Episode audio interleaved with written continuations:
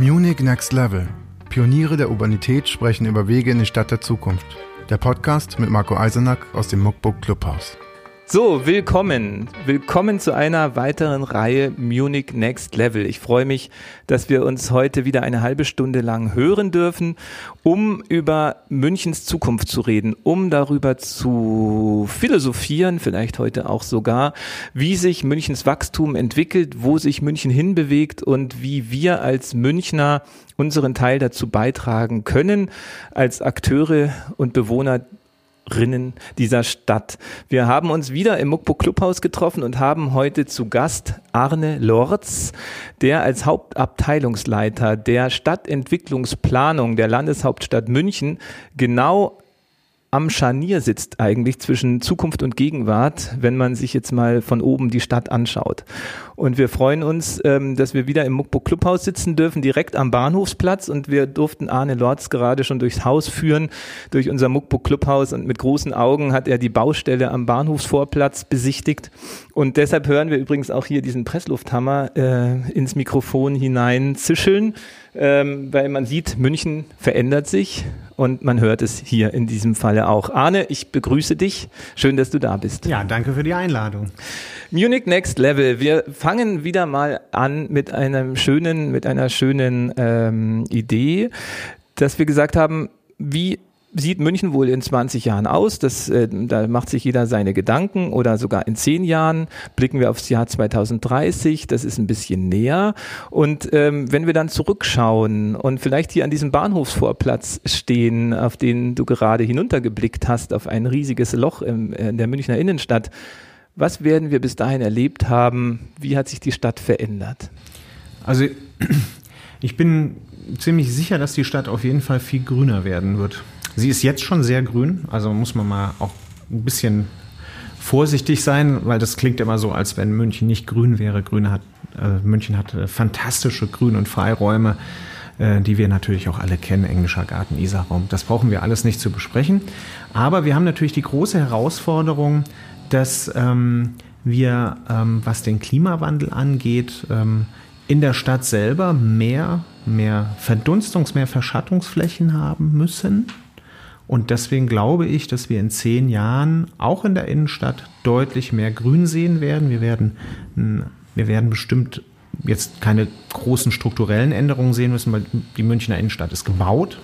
Aber man wird sich schon, auch gerade im öffentlichen Raum, wird man sich Mühe geben müssen, und das werden wir machen müssen, werden wir uns Mühe geben müssen, die Stadt vielleicht ein bisschen mehr vom Grün und vom Freiraum her zu denken und eben auch damit die Lebensqualität, die Aufenthaltsqualität der Menschen, die sich ja im sogenannten öffentlichen Raum bewegen, also in den frei zugänglichen Räumen, ähm, dass die Lebensqualität an dieser Stelle eine größere Rolle spielen sollte und sich ähm, auch eben dementsprechend nicht nur in der Frage der Grüngestaltung, sondern überhaupt in stadtgestalterischen Fragen niederschlagen muss. Und da glaube ich, dass wir in zehn Jahren doch einen ganz bedeutenden Schritt weiter sein werden. Äh, bei dem Grünraum taucht eigentlich auch immer eine interessante Diskussion auf, ähm, in die sie vielleicht auch, in die du vielleicht auch Klarheit bringen kannst. Äh, ist München jetzt grün oder nicht grün? Dann gibt es immer die Statistiker, die sagen, München hat pro Person oder pro Quadratmeter die wenigsten Grünflächen aller deutschen Großstädte. Und die anderen sagen, boah, wir haben die schönsten und größten Parks aller deutschen Großstädte. Du sagst gerade, wir sind total äh, mit Grün gesegnet. Wie sieht's jetzt aus? Also ich bin immer ein bisschen vorsichtig, wenn man Durchschnittswerte ähm, ähm, benutzt, um, um jetzt Vergleiche ähm, anzustellen. Das muss man machen, weil man sonst gar nicht vergleichen kann. Aber die Qualität der Grün- und Freiräume in München, ähm, die ist schon besonders. Also ich, man muss sich das nochmal klar machen, das ist vielleicht auch vielen Münchnern gar nicht so bewusst, aber so ein Isar-Raum, der als im Prinzip eigentlich ein, ein quasi wilder Raum ist, der mitten durch eine Großstadt gibt, das ist eine Besonderheit. Gucken Sie sich mal die Großstädte, guckt, guckt ihr mal die Großstädte der, der, äh, der, der, Welt an. Da sind diese, äh, diese, diese, diese Flüsse sind entweder kanalisiert oder teilweise noch nicht mal sichtbar. Das ist ja auch jetzt die Diskussion, ne? holt man die Stadtbäche wieder hoch? Ne? Also bringt man Wasser in die Innenstadt? Das ist ja auch ein Thema, wo es auch wieder um, das, um dieses Thema der Verdunstung, der Abkühlung geht. Also von daher würde ich mal vor allen Dingen ähm, darüber diskutieren wollen, ähm, wie viele Menschen haben eigentlich Zugang zu Grün- und Freiräumen. Und da ist man einfach mit dem Isarraum und natürlich dem englischen Garten, aber auch mit mit, dem, mit der Grünstruktur um München herum und der, dem sehr guten Zugang ähm, äh, zu diesen Grünräumen und den vielen Parks, die es hier auch gibt. Nicht nur die großen Parks, es gibt ja auch viele kleine Parks, auch die Friedhöfe, die eine ganz wesentliche Rolle dabei spielen. Da ist man in München, glaube ich, schon ganz gut aufgestellt. Auch gerade so im Vergleich mit anderen sehr großen Städten in Europa, die diese Strukturen eben nicht haben. Das ist eben historisch so gewachsen, sage ich mal. Der englische Garten ist ja nun auch wirklich eine sehr alte Struktur. Ähm, und da würde ich ähm, schon behaupten, und ich glaube, ich habe schon einen ganz guten Vergleich, weil ich ja selber auch erst seit zweieinhalb Jahren in München bin und vorher im Ruhrgebiet gearbeitet habe. Ich glaube, da habe ich schon einen ganz guten Vergleich, äh, sagen zu können, dass also dieser besondere Zugang zu diesen eben genannten Freiräumen eine besondere Qualität der Landeshauptstadt darstellen. Und ich glaube, dass man da gut andocken kann. Das tun wir übrigens ja auch mit unserem Freiraum 2030 Konzept, wo es ja vor allen Dingen darum geht, die bestehenden großen Freiräume zu qualifizieren, aber vor allen Dingen auch zu vernetzen. Und ähm, genau daran müssen wir arbeiten. Genau, die, man sagt ja oft, wer an der Isar wohnt, der hat natürlich eben sein, sein Grün und seine, seine Erfrischung und ist wahrscheinlich auch für den Klimawandel perfekt aufgestellt durch die, wie, so, wie sagst du so schön, Verdunstungsräume. Ähm, aber wiederum Menschen, die nicht in diesem Einzugsbereich Isar leben, äh, die sind vielleicht in München tatsächlich ein bisschen blöder dran, weil dann ja auch wieder so zwischen Isar und Grünraum außenrum vielleicht so eine gewisse Brache besteht. Welche also, Freiräume habt ihr denn noch? Bravo würde ich das jetzt nicht nennen. Äh, also erstens haben wir ja auch noch die Würm, die Würm. Ne? Mhm. Also man, wenn man wenn man so auf, auf, auf München guckt, gibt es ja eigentlich so eine so eine, fast so eine Dreigliederung. Ne? Also man hat die Isar und man hat die Würm und dazwischen hat man eben eine ganze Reihe von auch sehr äh, hochwertigen Freiräumen, Nymphenburgpark etc. Die sind ja auch alle bekannt. Und äh, die Frage ist halt einfach nur, wie bekommen wir dann jetzt eigentlich? Ich sage immer, wie kriegen wir eigentlich den Freiraum in die Stadt rein? Mhm. Also was können wir tun? Um eben noch mehr Räume zu schaffen, die eben eine, eine Freiraumqualität haben. Und die definieren sich je nachdem, wo man sich befindet, natürlich ganz anders. Ich meine, wir können aus dem Marienplatz, können wir keinen Wald machen. Das ist einfach diesem Platz nicht angemessen, um das jetzt mal ein bisschen überspitzt darzustellen. Oder die Theresienwiese, wo jetzt versucht wird, mit ein paar Palmen. Ja, die Theresienwiese ist natürlich in der, in der Tradition Münchens ein besonderer Ort, über den es schwer ist zu diskutieren, weil er durch das Oktoberfest einfach belegt ist und das Oktoberfest natürlich einfach eine große Bedeutung für München hat, auch wenn es jetzt leider ausfällt. entwickelt Ähm, da ist es schon schwierig, die Diskussion reinzu, reinzustellen, aber natürlich ist die Riesenwiese, ich glaube jetzt um die 40 Hektar, ist natürlich schon ein, eine bedeutende Fläche, die man vielleicht funktional mal überdenken müsste, aber das muss irgendwie mit dem Oktoberfest natürlich ähm, korrespondieren. Also da, da diese Diskussion würde ich jetzt hier nicht aufmachen wollen, um ganz ehrlich zu machen, aber viel wichtiger ist, was kann man dann im Kleinen machen? Also muss dann wirklich jede Straße, die wir kennen, muss die eigentlich tatsächlich asphaltiert sein? Könnte man ja mal drüber nachdenken. Oder um nochmal vielleicht ein bisschen. Was wäre denn die Alternative? Die Alternative wäre Entsiedlung natürlich. Warum ähm, muss eine Straße durchgängig sein? Warum kann die nicht in der Mitte unterbrochen sein durch eine, durch eine kleine Grünstruktur, die Aufenthaltsqualität für Menschen, die dort wohnen, ähm, äh, bietet? Oder äh, wieso gibt es viele Straßen, die einfach keinen Baumbestand haben? Ne? Ähm, dann gehen wir natürlich, das ist ja der öffentliche Raum, wo wir als Stadt auch vielleicht was leisten können. Natürlich ist auch die Frage, was ist eigentlich die Verantwortung der privaten Eigentümer? Also eins meiner Lieblingsvisionen, die wir aber in zehn Jahren ganz bestimmt nicht erreicht haben werden, ist immer noch ein öffentlicher Park auf den Schwabingern Dächern. Das wäre doch mal was. Ist aber natürlich eigentumsrechtlich sehr, sehr kompliziert. Aber die Frage ist, ob wir um diese, um diese Herausforderungen der Zukunft überhaupt drumherum kommen. Also man merkt es ja jetzt auch schon, sobald die Sommer ein wenig heißer werden, und die gerade die, ähm, die hochverdichteten Bereiche, da gibt es ja wunderschöne Karten dazu, die das eben auch zeigen, die heizen sich mit der Zeit auf und wir haben das hier im Moment noch nicht so stark. Ne? Es gibt hier mal diese zwei, drei Wochen, wo die Temperaturen, wir haben es ja gerade erlebt, nicht unter äh, 30, 35 Grad sinken. Ähm, es ist aber zu erwarten, dass wir in Zukunft eher Mailand sein werden und dann sieht die ganze Sache ganz anders aus. Und da muss man sich schon überlegen, wie kann also die heutige Grüninfrastruktur so angepasst werden, dass sie diese Temperaturen ähm, auf der einen Seite auch ähm, ähm, verarbeiten kann, also ohne, ohne fundamental kaputt zu gehen. Und vor allen Dingen, was können wir tun, um eben dann auch gleichzeitig diesen, diesen Raum, der ja eigentlich für alle zugänglich ist, so zu gestalten, dass er eben Lebensqualität bietet. Das ist, glaube ich, und das ist aber auch nicht so einfach zu definieren. Also da gibt es nicht eine Blaupause, wo man sagt, das machen wir jetzt einfach, das arbeiten wir jetzt einfach ab, sondern wichtig ist, dass man das auch diskutiert, dass man also mit den, mit den Menschen, die gerade die betroffen sind, ähm, in, in, in einen Diskurs geht, also in, in einen Diskurs geht, der dann in einen Konsens hoffentlich mündet. Und ich glaube, dass es schon viele Menschen gibt, die inzwischen einen anderen Blick auf den öffentlichen Raum haben. Und da hat sich in München auch viel getan. hat dich die Offenheit überrascht, mit der die Münchner auf die Parkflächenvernichtungsprogramme durch öffentliche Gastronomie reagiert haben? Also Parkplatzvernichtungsflächen sind das ja nicht. Die Parkplätze sind ja prinzipiell noch da. Und ich meine, ich kann das auch verstehen, dass sich Menschen die ein Auto haben. Das Auto ist immer noch ein wichtiger Mobilitätsträger unserer, unserer Gesellschaft. Das sollte man bitte mal nicht unter, unterschlagen. Ich kann das schon verstehen, dass Leute, die ihren Wagen im, nicht mehr im öffentlichen Raum äh, parken können und dann gucken müssen, wo sie ihn unterbringen, dass sie damit nicht zufrieden sind.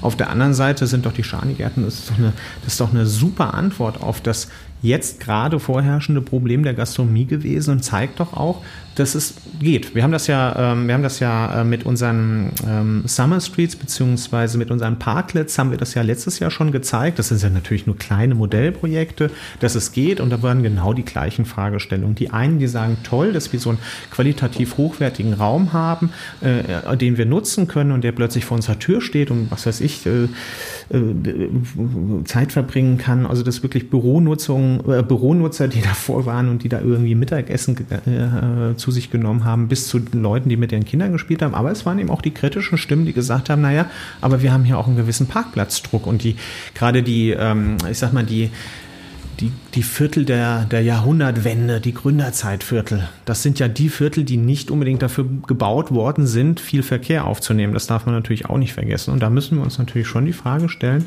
ob unsere Mobilitätsbedürfnisse in der Form eigentlich noch weiter so, wie wir sie jetzt im Moment kennen, eigentlich noch befriedigt werden können. Ja, das ist dann das nächste Thema gleich. Wir sind schon ganz tief rein in die ganzen äh, Bereiche, mit denen du dich beschäftigst, weil eigentlich wartete ich die ganze Zeit noch auf die Möglichkeit, mal die Frage stellen zu können, was macht überhaupt ein Hauptabteilungsleiter Stadtentwicklungsplanung in München den ganzen Tag, weil er wahrscheinlich ja irgendwie, der einen stellen sich vor, okay, der kann die ganze Zeit Zeitung lesen und Zukunftsinstitut-Dossiers äh, lesen, weil er muss irgendwie in die Glaskugel blicken. Ähm, und, und, wie weit geht es denn eigentlich in das praktische Geschehen rein? Was, was machst du? Also, was machst du also überhaupt? Im, im, Detail, Im Detail willst du das gar nicht wissen. äh, also, ich meine, es ist natürlich ein klassischer äh, ähm, äh, Bürojob, das muss man sich schon klar machen, aber wir haben äh, gerade aus der strategischen Planung heraus, aber auch auch aus der Verkehrsplanung heraus, die, muss ich sagen, noch bei mir sitzt. Natürlich sind wir sehr stark im operativen Geschäft äh, involviert. Auch bei anderen Themen, was das Thema Wohnraumentwicklung angeht. Wir bereiten gerade Wohnen in München äh, 8 ist es jetzt, ne? oder sieben, ich komme gerade auch schon durcheinander, sieben. Äh, Wohnen in München äh, bereiten wir gerade vor. Ähm, wir haben das Thema Erhaltungssatzen, ein Erhaltungssatzung ist ein Dauerbrenner, das bereiten wir inhaltlich vor. Äh, wir wollen uns natürlich mit dem Thema äh, der Stadtentwicklungsplanung, also wie soll München dann in, sagen wir mal, 20 Jahren auseinandersetzen, das machen wir auch. Die Perspektive München als unsere große Dachmarke, die also wirklich über jedem Fachkonzept, aber auch über die interdisziplinären, also themenübergreifenden Konzepten steht. Das alles ähm, ähm, bearbeiten wir und versuchen im Prinzip in einem gesellschaftlichen Diskurs, das ist übrigens auch ein ganz wichtiger Punkt, dazu haben wir ja extra den Plantreff, der Plantreff, der mhm. ja eine mhm. große Tradition in München hat und auch eine ganz besondere Tradition hat, das ist wirklich etwas, was es in deutschen Großstädten zumindest in der Form kaum gibt. Also weder mit dem Anspruch noch mit der Ausstattung, die wir haben, die natürlich auch durchaus besser sein könnte, ähm, um eben noch mehr in den gesellschaftlichen Diskurs gehen zu können. Das ist jetzt mit Corona tatsächlich eine Herausforderung. Wie kann man gesellschaftlichen Konsens erzeugen oder zumindest gesellschaftlich kommunizieren, wenn man sich nicht mehr so richtig treffen kann? Das ist schon, schon schwierig. Ich hoffe, dass das aber auch irgendwann besser wird. Aber wir sind da auch sehr gut aufgestellt. Wir werden, äh, wir werden oder wir haben unsere, unsere digitalen Möglichkeiten da ausgebaut. Also das sind die Themen, mit denen ich mich eigentlich beschäftige. Also sehr hoch, weit oben, ne, sehr übergeordnet wir entwickeln das weiter. Perspektive München wird gerade fortgeschrieben. Wir versuchen das räumlich runterzubrechen auf große Konzepte statt Entwicklungsplanung oder eben auf kleinere räumliche Zusammenhänge versuchen, das auch dann innerhalb der Verwaltung zu organisieren, damit dann tatsächlich auch rechtsverbindliche Entscheidungen getroffen werden können und letztendlich auch der Stadtrat in der Lage ist, auf der Grundlage von unseren Überlegungen, aber auch von dem Diskurs, den wir eben mit der Stadtgesellschaft an vielen Stellen führen, ähm, ihre Entscheidungen treffen zu können. Also, und das ist eigentlich das, was ich vorbereite und organisiere, weil ich mache ja eigentlich nicht die in dem Sinne die inhaltliche Arbeit, das machen natürlich meine Mitarbeiterinnen und Mitarbeiter, die an vielen Stellen wirklich absolute Spezialisten sind. Und deswegen ist es auch so ein Spaß, in München zu arbeiten, weil man hier eine Struktur zur Verfügung hat, die sich mit allen Fragen der Stadtentwicklungsplanung auf einem hochprofessionellen Niveau auseinandersetzen kann. Ich darf das im Prinzip managen. Ich darf auch Linien vorgeben, natürlich in, äh, in Rücksprache mit der Referatsleitung und dem Oberbürgermeister. Ähm, und das ist, ähm, muss ich ganz ehrlich sagen, das ist ein, äh, ein, ein, ein toller Job, weil München ist einfach auch eine tolle Stadt, was das angeht. Ich habe nämlich auf dem Weg zu unserem Gespräch heute Morgen nochmal einen Podcast gehört mit dem Stadtplaner Wulf, wie heißt er? Wulf Dasekin? Daseking. Okay, der äh, ein mir nicht bekannter Stadtplaner war, aber was über seinen Beruf erzählt hat. Und da fand ich interessant, dass er erzählt hat, als Stadt Planer und vor allem als Chef einer solchen Abteilung in einer Stadt ist man, hat man eigentlich nicht viele Freunde. Fand ich eine interessante Perspektive, weil er gesagt hat, man hat ja das Problem, dass man eigentlich mit diesem Status quo, mit dem sich alle arrangiert haben, das ist ja im Grunde nicht das, wo du dich bewegst, sondern du musst ja 20, 30 Jahre vorausschauen und die Leute immer aufrütteln und immer in Bewegung halten, um auf die Gleise in die Zukunft zu setzen. Mhm. Äh, spürst du da auch in, immer in deinem Alltag immer wieder einen gewissen Gegenwind und mit Verharrungstendenzen? Na gut, also das ist natürlich schon so. Ich würde es jetzt nicht so formulieren, dass ich keine Freunde habe. Also ähm, ganz im Gegenteil, ich bin ganz, ich bin eigentlich ganz begeistert, wie gut äh, die Netzwerke hier inzwischen schon funktionieren. Und zweieinhalb Jahre klingt wirklich lang, aber um in einer Stadt wie München anzukommen, ist das eigentlich kein langer Zeitraum. Und äh, trotz allem, ähm, es gibt hier eine, eine, Diskussion auf hohem Niveau, aber es gibt natürlich auch viele ähm, Interessen, widerstrebende Interessen und ähm, der Stadtplaner oder die Stadtplanerin an sich hat eigentlich die Aufgabe, diese widerstrebenden Interessen räumlich tatsächlich zusammenzubringen und damit macht man sich keine Freunde. Oder wie ein lieber Kollege von mir immer sagt, wir sind die Überbringer der schlechten Botschaft. Aber in Wahrheit ist es ja so, wir wollten ja auch über das Thema Wachstum reden, ähm, man muss Veränderungen organisieren.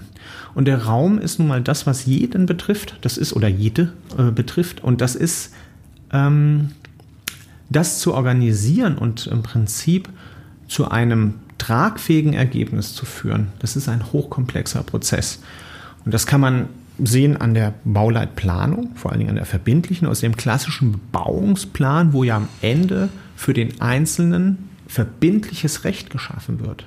Ne? Das ist etwas anderes als das, was wir in der Stadtentwicklungsplanung tun. Wir sind eigentlich im Vorfeld unterwegs und wir schaffen nirgendwo verbindliches Recht, außer mit ein paar kleinen Ausnahmen für den Einzelnen. Also zum Beispiel bei den Erhaltungssatzungen ist es natürlich schon so. Oder auch bei der vorbereitenden Planung ist das, äh, bei Bauleitplanung ist das natürlich auch teilweise so, aber es ist kein verbindliches Recht für den Einzelnen.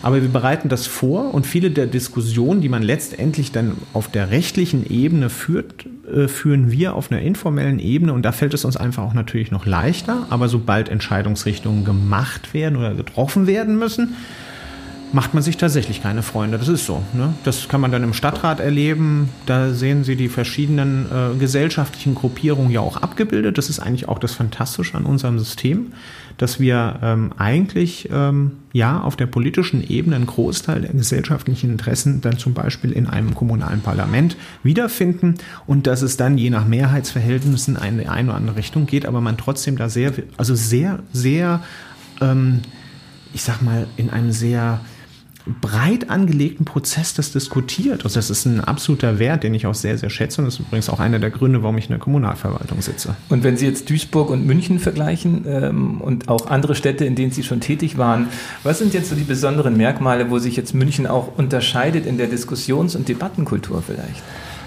Gut, also ähm, wie gesagt, ich habe ja vorher in Duisburg gearbeitet. Ich glaube, das hatten wir hier noch gar nicht erwähnt. Nee, ähm, äh, habe da auch lange die Abteilung Stadtentwicklung beziehungsweise ein Projekt zur Stadtentwicklung äh, geleitet.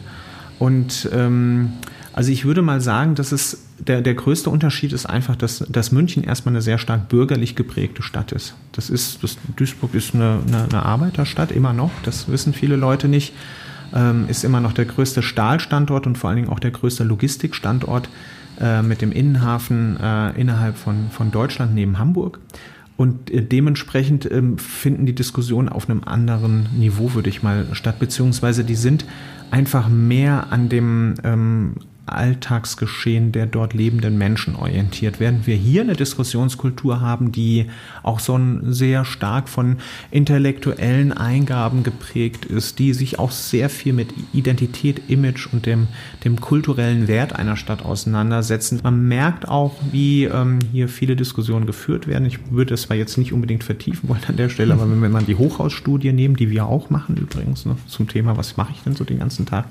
Also die Diskussion darum ist natürlich natürlich schon relativ äh, stark und die ist geprägt davon, wie viel Hochhaus sozusagen verträgt so eine Stadt wie München, ohne ihren Charakter zu verlieren. Wobei mir als äh, Neumünchner noch nicht so ganz klar ist, was jetzt, was jetzt wirklich außerhalb des mittleren Rings der Münchner Charakter wirklich ist. Ja, weil wenn man an München denkt, ich sage mal, München ist das, wenn wir von München reden, was den Charakter München macht, das ist das, das München der Fürsten und Könige eigentlich und vielleicht der Olympischen Spiele. Aber äh, das gilt für viele Außenbezirke von München. Dann vielleicht die Dorfstrukturen, die haben bestimmt auch alle ihre Berechtigung und sind auch charaktergebend. Aber ich weiß jetzt nicht so genau, ob der Aubinger sich dann vielleicht doch eher als Aubinger fühlt, also mhm. und nicht so sehr als Münchner. Der hat dann zwar seinen eigenen Blick da drauf, aber es gibt eben auch viele Großstrukturen in München. Das hat mich auch verwundert. Ich kannte München vorher wirklich nicht sehr gut. Ähm, es ist halt einfach sehr viel gebaut worden hier in den 60er und 70ern und das sieht man an. Ja, und ähm, wir hatten auch kurz nachdem und, und Entschuldigung, Entschuldigung ja, nicht, dass du mich falsch verstehst, ne? Das ist, gehört eben auch zu München. Also ich sag's mal ganz platt, das Arabella Hochhaus, auch wenn es jetzt leider abgerissen wird, das gehört zu München. Das sieht, wer auf dem Olympiaberg steht, sieht das Arabella Hochhaus. Und zwar wie, wie kein anderes Hochhaus. Das ist eine Platte und, ähm, und Neuperlach. Neuperlach auch, richtig. Hypovereins. Es ist ganz egal welches. Also es gibt, es gibt viele Beispiele im Stadtgebiet und ich würde behaupten, oder es würde ja auch keiner behaupten, dass der Vierzylinder nicht zu München gehört. Also ich meine, jeder, der das Ding sieht, weiß sofort, wo er ist auf der Welt. Ja. ja. Ob man es schön findet oder nicht. Kurz nach, deiner, ähm, nach deinem Amtsantritt hatten wir in Muckbuck äh, tatsächlich schon die erste äh, Freude miteinander bei einem Interview über Wachstum und Wohnen mhm. in der Muckbuck-Ausgabe Wohnen trotz München. Und da ging es ja auch schon um diese Frage, wie können wir eigentlich jetzt äh, den Wachstumsdruck äh, managen? Und mhm. ähm, da hatte ich mir eben schon gedacht, na, da kommt noch was auf den Ahne zu. Das ahnt er vielleicht noch so gar nicht so richtig. ähm, was da für Fronten und eben aber auch äh, irgendwie vor wie scheinbar ausweglosen Situationen man dort als Stadtplaner ja auch steht, weil wir alle wissen, die großen prosperierenden Unternehmen, also lassen wir jetzt mal Corona außen vor. Man weiß noch nicht genau, wie es jetzt weitergeht mit den Big Playern in München, aber es ziehen ja dafür schon auch neue Unternehmen wie Google und ähm, die großen amerikanischen Player nun in diese Stadt, weil wenn Europa, dann ist München natürlich ganz weit vorne. Das heißt, der Zustrom von ähm, arbeitender Bevölkerung, Menschen auf Arbeitsplatzsuche wird natürlich weiter zunehmen. Ihr habt dazu ja auch diese äh, spannenden Statistiken, die dieses Wachstum auch weiter prophezeien. Die kannst du vielleicht auch gleich nochmal auf den Punkt bringen. Und zugleich äh, haben wir natürlich das Thema, dass der Grünraum ähm, auch erhalten werden soll. Du hast selber vom Klimawandel gesprochen. Die Grünschneisen gerade im Außenraum sind wichtig. Jetzt ist der Münchner Norden und der Münchner Nordosten natürlich da das Paradebeispiel, an dem man das durchexerzieren kann. Wie schafft man da einen Kompromiss? Und wie, wie ist da jetzt deine Position? Glaubst du, wir sind da auf einem guten Weg? Also ich glaube auf jeden Fall, dass wir auf einem guten Weg sind. Ähm weil wir natürlich das, was wir haben, erstmal natürlich schützen werden. Hm? Ähm, auch die Neuentwicklungen, die notwendig sind im Nordosten und auch dann wahrscheinlich im Norden, ähm, dienen ja unter anderem dazu, und da darf man jetzt nicht so, ich sag mal, man darf da nicht dogmatisch dran gehen, sie dienen ja auch da, dazu, dem, dem Wachstum zu begegnen. Also sprich, Wohnraum zu schaffen, aber auch Strukturen für Arbeitsplätze im Zusammenhang, im Einklang mit Grünstrukturen. Das muss einfach so funktionieren. Ähm, die, die Zukunft aber äh, liegt ganz bestimmt in der regionalen Kooperation, was das Thema angeht. Also ich, die Frage, ob wir wachsen, die würde ich jetzt gar nicht so stellen. Man muss jetzt natürlich auch mal ein bisschen abwarten, wie die wirtschaftlichen Entwicklungen in der Landeshauptstadt sich so ähm, ja, wie die, wie die da, da, sich darstellen in zwei, drei Jahren, das können wir zum jetzigen Zeitpunkt nicht wie sind denn die Zahlen gewesen, bevor jetzt, also wie naja, sind bevor, vorher Zahlen? sind wir ja immer davon ausgegangen, dass wir eigentlich bis 2040 Pi mal Daumen 300.000 Menschen mehr hier haben werden. Beziehungsweise was noch viel frappierender ist, wobei da haben wir jetzt keine neueren Zahlen, weil es auch von der Prognose schwieriger ist, aber wir gehen auch davon aus, dass es weiterhin Arbeitsplatzzuwachs geben wird. Und München ist ja, ich äh, nehme immer die, ganz gerne diesen Zeitraum, ich müsste jetzt mal überlegen, 2014 plus ein 5, also 2019, in der Zeit ist München, glaube ich, um 150.000 oder 160.000 Arbeitsplätze gewachsen.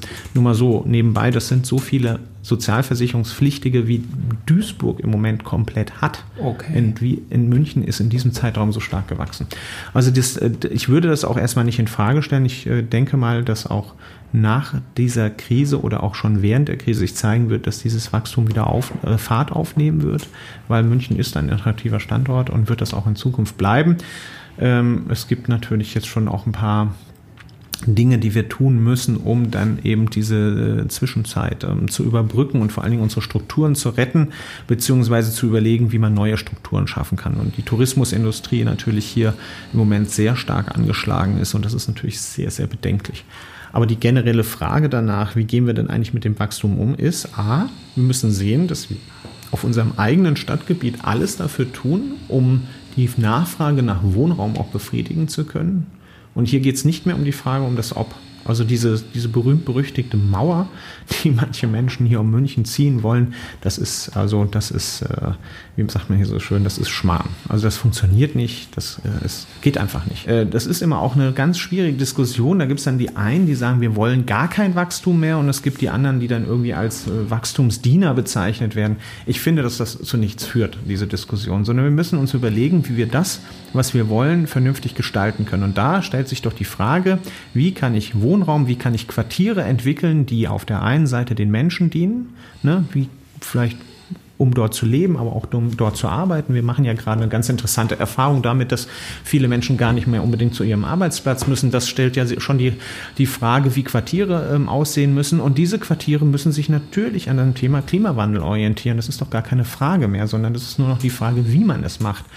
Aber um das, dem gesamten Wachstum begegnen zu können, werden wir wohl nicht drum rumkommen, ähm, und das tun wir ja schon seit vielen Jahren, die Region mehr, äh, mit, der Region mehr zusammenzuarbeiten und da sind wir ja im Moment auch dabei, zum Beispiel das über bestimmte Projekte zu befördern. Wir haben da viele kleine Projekte, aber im Moment sind wir vor allen Dingen dabei, die internationale Bauausstellung vorzubereiten, um eben zu zeigen, wie kann dann Region, wie kann das Thema Mobilität, wie kann das Thema Siedlungsentwicklung in der Region, in einer, in einer äh, Region München eigentlich in Zukunft funktionieren? Wie sollen das überhaupt aussehen? Was sind da die Herausforderungen? Was sind da eigentlich Innovationen vor allen Dingen, die auch auf einem internationalen Standard mithalten können? Und ich glaube, das wird ein ganz spannendes Projekt, wenn wir sind natürlich im Moment der Vorbereitung. Es gibt keine Garantien dafür, dass das klappt. Ähm, aber wenn wir das machen, dann werden wir dann bestimmt viele Fragen beantworten können, die wir uns heute stellen und zumindest mal auch gesellschaftlich diskutieren. Und ähm, gleichzeitig müssen wir aber auch natürlich der Region zeigen, dass wir unseren Beitrag leisten. Die Landeshauptstadt München hat in der Vergangenheit von, von, von den vorhandenen Flächen äh, gelebt, die eben nun mal da waren. Ne? Umstrukturierungsflächen vor allen Dingen, also Bayern-Kaserne lässt grüßen, Werksviertel lässt grüßen, selbst Riem ist ja eine Umstrukturierungsfläche. Freiham ist eine Besonderheit, aber da hat die Stadt über viele, viele Jahrzehnte ähm, Boden angekauft, um überhaupt diese Entwicklung äh, zu ermöglichen. Ne? Also das sind alles so Punkte, ähm, die ähm, mich darin bestärken, dass wir uns mit dem Thema Wachstum auch sehr konstruktiv auseinandersetzen werden und dass wir das auch bewältigen können. Aber es wird natürlich Wachstumsstress weiterhin geben. Die Verdichtung der Stadt ist, äh, ist, ist eine ganz klare eine ganz klare ähm, Entwicklungslinie, die wir, die wir fahren müssen. Anders wird es nicht funktionieren. Wie ist denn da derzeit so der Austausch mit den Landkreisen, Regionen, Gemeinden um München herum, gemeinsam auch wirklich alle mitzunehmen bei einem fair aufgeteilten Wachstum? Also da sind wir als Landeshauptstadt München sehr stark äh, involviert mit, dem, mit den Landkreisen, aber auch mit den einzelnen Kommunen. Aber es ist natürlich nicht so, dass jetzt alle gleichzeitig mitmachen. Wir haben auch gar nicht die Kompetenz dafür übrigens, ähm, weil wir sind ja nicht diejenigen, die die Regionalplanung machen. Deswegen rede ich auch immer, immer dezidiert von Regionalentwicklung und regionaler Kooperation. Wer macht die Regionalplanung? Die Regionalplanung ist eine staatliche Auf, äh, Aufgabe. Mhm. Es ist eine Aufgabe des Freistaates, ist aber in Bayern ist es ja auch eine Besonderheit und gerade hier in der sogenannten Region 14, das ist die Planungsregion München, die ist aber trotzdem durch die Kommunen getragen. Das ist also auch, wie ich mal sagen, ja, das ist eine bayerische, bayerische Lösung. Äh, das ist also in Nordrhein-Westfalen anders. Da ist die Regionalplanung tatsächlich alleine durch das Land Nordrhein-Westfalen geplant. Das ist auch wirklich eine staatliche Aufgabe. Ist es aber hier auch, muss man auch mal ganz klar sagen. Aber ähm, äh, wobei ich jetzt allerdings im Moment, weil die Regionalplanung in Bayern traditionell nicht so stark ist, sag ich mal, ähm, ist dieses, ähm, diese regionale Zusammenarbeit eigentlich viel wichtiger. Und da ist es natürlich wichtig, dass man sich vor allen Dingen auf Augenhöhe begegnet. Das ist, das ist auch übrigens der große Unterschied zwischen so einer Region wie dem Ruhrgebiet und äh, der Landeshauptstadt. Die Landeshauptstadt mit 1,55 Millionen Einwohnern die hat einfach kein Pendant in, im Umland. Da gibt's nichts. Also ich meine, mhm. auch die Landkreise sind ja nicht mal annähernd so groß und haben auch nicht diese ähm, diese Ressourcen zur Verfügung. Das ist, ähm, das ist schon ein großer Unterschied und das habe ich hier am Anfang natürlich auch lernen müssen, weil wir, als wir zum Beispiel die internationale Bauausstellung jetzt über eine Machbarkeitsstudie vorbereitet haben, um überhaupt erstmal das, die Region zu fragen, habt ihr überhaupt Interesse daran, das mit uns zu machen, dann trifft man natürlich auch auf Bürgermeisterinnen und Bürgermeister von Kleinstgemeinden, die also, keine Ahnung, zweieinhalbtausend Menschen vertreten, wenn überhaupt. Die haben ganz andere Probleme und die haben auch eine ganz andere Sichtweise und Perspektive für ihre Gemeinden. Und deswegen gibt es hier auch sehr unterschiedliche Umgangsweisen mit dem Wachstum. Da gibt es die einen, die sagen, ja, wir weisen auch mehr äh, Bauland aus oder wir verdichten. Und es gibt andere, die sagen, nee, wir wollen unsere unsere ähm, Eigenart ähm, irgendwie pflegen und auch behalten. Das hat allerdings dann den Preis, dass die Bodenpreise steigen. Ne? Und dann kommt natürlich irgendwann die Frage, können sich eigentlich die Nachkommen der heute ähm, ansässigen Bevölkerung, können die sich eigentlich in Zukunft das überhaupt noch leisten? Ähm, das, da muss man sich auch keine, äh, da muss man sich keine Illusion machen. Man kann natürlich sagen, wieso, die sind doch Eigentümer, die brauchen das ja gar nicht, die müssen sich ja dem Markt nicht unterwerfen. Aber die Wahrheit ist natürlich, dass das sehr wohl so ist, dass man dem Markt unterworfen ist und dass man sich die Frage dann eben irgendwann stellen muss, äh, kann, kann sich das noch jeder leisten? Also die soziale Frage. Das, da gibt es unterschiedliche Lösungen dafür, das ist auch gut so, weil ich finde, das ist richtig. Es kann nicht immer nur eine Lösung geben und die muss man eben diskutieren. Und von daher das ist eigentlich die, die größte Herausforderung. Und das ist auch so ein, ja, das ist so ein Seiteneffekt von einer internationalen Bauausstellung, die ja im Maximalfall zehn Jahre dauern würde, dass man mal so ein bisschen regionale Zusammenarbeit und Lösungsfindung und dann aber auch Projektfindung und Projektumsetzung vor allen Dingen, das ist eigentlich das Wichtigste, dass man das mal übt. Diese internationale Bauausstellung, wie ist da jetzt der Status quo? Wann äh, ist jetzt beschlossen, dass die kommt eigentlich? Also wir haben erstmal einen Beschluss des Stadtrates das ist eine internationale Bauausstellung, dass wir das weiterverfolgen sollen. Aber tatsächlich werden wir erst nächstes Jahr wissen, ob wir es tatsächlich machen können, weil wir brauchen dazu Partner. Wir brauchen den Freistaat dafür und das sind wir im Moment dabei, das zu organisieren. Und da bin ich aber sehr, sehr zuversichtlich, weil das einfach ähm, die Möglichkeit ist, A, ähm, sage ich mal, äh, Ressourcen, also auch Investitionen auf ein bestimmtes dringendes Thema zu, zu lenken hier in der Region und auch vor, vor allen Dingen auch noch abzurufen von anderen Stellen, also vom Freistaat und vom Bund vielleicht Fördermittel, aber eben auch andere Investitionen vielleicht aus, dem, aus der privaten Richtung wirklich zu lenken ne? und, ähm, und dann aber auch tatsächlich äh, innovativ zu denken, also wirklich mal neue Wege zu gehen. Da gibt es ganz, ganz tolle Beispiele dafür auf der Welt, aber es ist, es müssen, es müssen Münchner, es muss schon, es muss schon, ich sag mal, das Problem ist, ich kann jetzt gar nicht sagen, es muss münchnerisch sein, weil wir wollen ja auch die Region haben, aber es muss schon irgendwie, sage ich mal, also es muss schon irgendwie bayerisch sein, denke ich mal. Okay, spannend. Äh, da sind wir wirklich gespannt, ob das funktioniert und was da auf uns zukommt. Jetzt ist schon wieder so viel Zeit vergangen, dass wir äh, schon zu der Frage kommen müssen, die vielleicht ganz gut dazu passt ähm, wie man auch zum Beispiel eine internationale Bauausstellung auf den Weg bekommt, wie man in München seine Ziele umsetzt. Wir sagen immer, Munich Next Level ist auch so ein bisschen wie so ein Computerspiel. Wir wollen ins nächste Level kommen. Mhm. Äh, und welche Superkräfte äh, wären jetzt für dich denn eigentlich die, die du dir aussuchen könntest, wenn du da dein Menü hast, um äh, aus deiner Sicht das nächste Level zu erreichen, zu einer lebenswerten, tollen, nachhaltigen Stadt? Ja, wenn ich sie mir aussuchen könnte, ich brauche mir die gar nicht aussuchen, die sind eigentlich da, weil es gibt hier einen, einen unglaublichen Gestaltungswillen. Es gibt hier, glaube ich, auch inzwischen viel Mut in der Region, was Neues auszuprobieren. Das hat was mit den Herausforderungen zu tun, die diese Region einfach treffen. Und das führt dazu, dass man auch irgendwann klar sich, oder dass sich viele Menschen, die vor allen Dingen Entscheidungen treffen, sich darüber klar sind, dass wir jetzt auch mal irgendwie uns äh, unser Herz in die Hand nehmen müssen und dann einfach mal Entscheidungen treffen müssen. Ich glaube, dafür ist die Region bereit und das sind eigentlich die Superkräfte, die, die Akteure und auch die Menschen der Region. Das sind eigentlich diejenigen, die es vorantreiben können. Und die brauche ich mir gar nicht zu wünschen. Die sind nämlich da und die werden auch in 10 und 20 Jahren da sein. Und hier gibt es, ähm, ich glaube, hier gibt es in der Region gibt es ein, ein, eine unglaubliche Energie, die kann man auch spüren. Und es ist ganz egal, ob das Unternehmen sind oder ob das auch Privatpersonen sind. Es gibt hier eine, oder auch die Politik, es gibt hier eine starke Energie, diese, diese Region in die Zukunft zu führen. Und deswegen bin ich da ganz, ganz, ganz zuversichtlich. Und ich glaube, dass wir das auch mit allen zusammen schaffen wir das. Okay, und man hat das Gefühl, du fühlst dich wohl in dieser Stadt und hast äh, auch nicht vor, wieder wegzugehen. Also nee, das habe ich jetzt. bin, genau. ja erst, bin ja erst hergekommen, dann kann ich ja nicht schon wieder weggehen. Ja, also auf jeden Fall hast du die Heimat lieb gewonnen, wenn man dir zuhört. Äh, das ist äh, schön äh, zu hören. Und jetzt auch nochmal vielleicht ein paar Tipps, ähm, die wir auch, um diesen Gestaltungswillen und den Mut in der Bevölkerung noch weiter zu befördern, gehört ja auch Wissen dazu. Haben wir gesagt, nutzen wir das auch immer ganz gerne, um so ein paar Hör- und Lesetipps abzuholen bei unseren Gästen. Hast du ähm, dir überlegt, äh, was du empfehlen würdest für das Thema Munich Next Level, ähm, was jeder mal gelesen haben sollte, der sich mit dem Thema beschäftigt? Tatsächlich lese ich ganz oft eure Seite, aber das wäre jetzt, das wäre jetzt, das ist, ich will mich nicht anbiedern.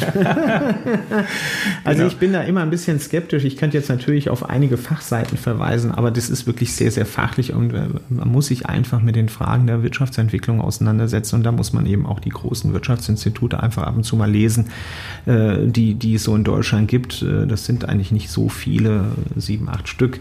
Also das würde ich immer empfehlen. Ich würde immer empfehlen, sich ähm, das durchzulesen, was so ein deutsches Institut für Urbanistik zum Beispiel auch anbietet. Aber das ist halt sehr fachspezifisch teilweise. Mhm. Das ist eigentlich jetzt, ähm, wenn man nicht in der Planungscommunity unterwegs ist und selber auch nichts plant, ist es manchmal schon auch ein bisschen schwer zu verstehen, meiner Meinung nach. Aber auf der anderen Seite, für, also das ist ja eben das Besondere an München. Hier gibt es ja wirklich viele Leute, die an Planung interessiert sind. Und ich glaube, dass es für die schon auch gut ist, sich zumindest mal mit den, mit den ähm, Ergebnissen der Forschung auseinanderzusetzen. Was man auf jeden Fall in München noch lesen sollte, ist wahrscheinlich die Seite vom Plantreff. Naja, klar. Unsere, unsere Seiten und die vom Plantreff, das ist ja logisch, mit denen kann man sich gerne auseinandersetzen, aber ich dachte, das ist selbstverständlich. Genau, aber kennt vielleicht trotzdem nicht jeder. Ja, das stimmt. Ähm, auf der Plantreff-Seite findet man nämlich tatsächlich auch die gesamten, ähm, die Welt der Möglichkeiten der Beteiligungsformate, die natürlich jetzt in Corona-Zeiten leider recht dürftig sind, nehme ich an. Aber auch die Ergebnisse der neuen Perspektive, wenn ich richtig gehört habe, ist da demnächst äh, eine Dokumentation eines Art Bürgergutachtens. Klar, gut. Also ich meine, wenn man jetzt auf die Seiten des Planungsreferats geht oder besser das äh, Referat für Stadtplanung und Bauordnung, um bei dem korrekten Begriff zu bleiben, ähm, da findet man natürlich ganz, ganz viele äh, Hinweise. Ähm, das ist aber mm, von der Masse her auch nicht immer ganz einfach zu verarbeiten, weil es ist einfach hier eine große Stadt. Hier passiert viel, wir machen viel und das alles einzuordnen. Aber ich empfehle vor allen Dingen auch, vielleicht als Ort den Plantreff, wenn er dann eröffnet wird, im Oktober. Da äh, haben wir ein, und das ist das Besondere am Plantreff, ähm, da haben wir einen Ort, wo man auch hingehen kann. Also nicht nur einen virtuellen Ort im Internet, was natürlich bequemer ist, wenn man es vom, vom, äh, vom Sofa aus besuchen kann, sondern nein, da kann man hingehen und da werden wir regelmäßig über die Dinge, die wir tun, informieren und da sind auch Menschen, mit denen man reden kann und wir machen natürlich auch weiterhin Veranstaltungen, soweit das mit den Corona-Zeiten auch immer noch funktioniert. Viele Sachen werden wir dann wahrscheinlich dann auch digital oder zumindest mal in Hybridveranstaltungen, also sprich teilweise Präsenz und teilweise eben digitale Veranstaltungen machen. Da werden wir nicht drum rumkommen. Das ist vernünftig zur jetzigen Zeit. Plantreff in der Blumenstraße. Blamstedt Oder zieht der Blumenstraße. Um? Nein, der zieht nicht um, der ist der da. ist geschlossen. Der ist gegenüber. Corona. Nee, der ist wegen dem Umbau geschlossen ah, und der wird jetzt in einem ganz neuen äh, ja, Erscheinungsbild rüberkommen. Ein modernes Erscheinungsbild, viel großzügiger, viel offener und es ist eigentlich gegenüber vom Referatshochhaus, das wahrscheinlich jeder kennt, das große geklinkerte Hochhaus an der Blumenstraße. Einfach über die Straße gehen, da ist da der Eingang. Äh, da steht auch dick und fett Plantreff drüber. Ich kann dazu nur einladen. Das ist ein ganz fantastischer Ort, den gibt es in Deutschland eigentlich so in der Form fast nur. Arne, ich freue mich, dass wir ein bisschen Einblick bekommen haben in, dein Komplex, in deine komplexe Welt äh, der Zukunftsforschung auf äh, Stadtebene und äh, der Umsetzung vor allem auch der, äh, der Ergebnisse dieser ähm, Gedanken. Bin gespannt, wie es weitergeht und habe auch jetzt nochmal mehr Interesse an der internationalen Bauausstellung bekommen. Werde das verfolgen und auf Muckbook werden wir darüber informieren, wie es weitergeht. Danke, dass du da warst. Super, vielen Dank für die Einladung. Das war ein neuer Impuls vom Munich Next Level. Wir sagen danke fürs Zuhören und hoffen, dass du für dich persönlich etwas mitgenommen hast. Der Podcast wird kuratiert vom Munich Next Level, dem Think Tank und Innovationsnetzwerk des Stadtmagazins Muckbook. Wenn du mitwirken möchtest oder mehr über das Projekt erfahren willst, findest du alle Infos im Web unter muckbook.de.